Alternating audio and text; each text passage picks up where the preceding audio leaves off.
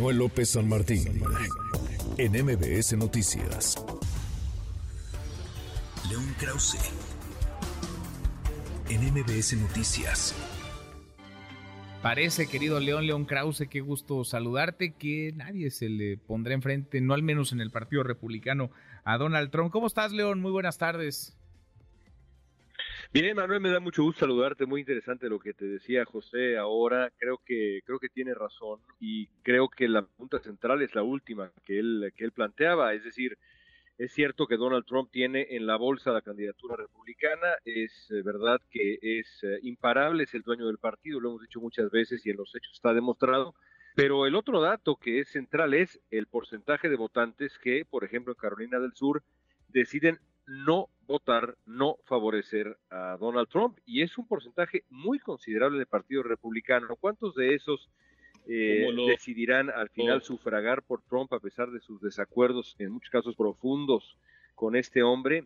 Eh, eh, y, o abstenerse o en su defecto incluso votar por Biden creo yo que esa es una de las preguntas centrales del proceso electoral presidencial rumbo a noviembre. Sin duda. Por lo pronto, León, podemos ir anotando ya, Donald Trump, porque si había un estado, y corrígeme si me equivoco, pero donde podía o tenía alguna posibilidad, si sea remota, de ganar Nikki Haley, era precisamente en Carolina del Sur, de donde fue gobernadora. Ya, ya digamos, superada esa aduana, pues eh, Donald Trump va no solamente a ganar, va a arrasar, ¿no? Para la candidatura presidencial.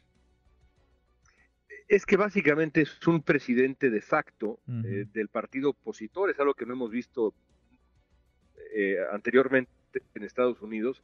Así lo está tomando la mayoría del, electorado republicano eh, y creo que la, candidatura de Haley ya lo era, incluso en Carolina del Sur, pero lo va a hacer todavía más de aquí en adelante. Es testimonial y su apuesta, yo imagino, es que Donald Trump pierda la elección de este año y ella pueda llegar dentro de cuatro años a decir, yo fui la única que sabía que este hombre no era la apuesta correcta, este hombre no debe llevar la bandera del Partido Republicano, quizá ahora me toca a mí. Es lo único que explica, digamos, la, obstinación de Nikki Haley. Ahora, del otro lado, León, enfrente, ¿está Joe Biden consolidado como, como candidato? ¿Alguna posibilidad hay de que esa candidatura no se, no se, no se vaya a dar, no, no vaya a cuajar, porque vaya que ha tenido eh, traspiés, tienen historia, se encontraron hace cuatro años, ¿se volverán a ver las caras Trump y Biden?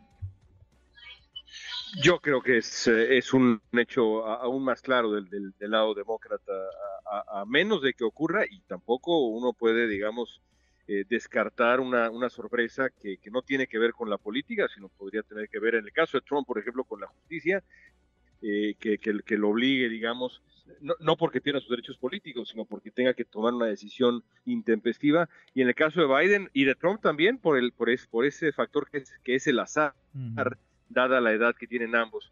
Si ninguna de las dos cosas se interpone, Biden, el presidente de funciones, y Donald Trump, el presidente de facto del otro lado, van a ser los candidatos. Híjole, pues eh, una reedición de lo que vimos, insisto, hace cuatro años, en otras condiciones eh, con otra realidad. Donald Trump que va potente, va abriéndose pasos sin mayor sobresalto y Joe Biden que ahí está, con las dudas que a muchos eh, puede, puede generar. Abrazo grande, gracias querido León. Otro para ti Manuel, gracias. Muy, muy buenas tardes. Redes sociales para que siga en contacto: Twitter, Facebook y TikTok. M. López San Martín.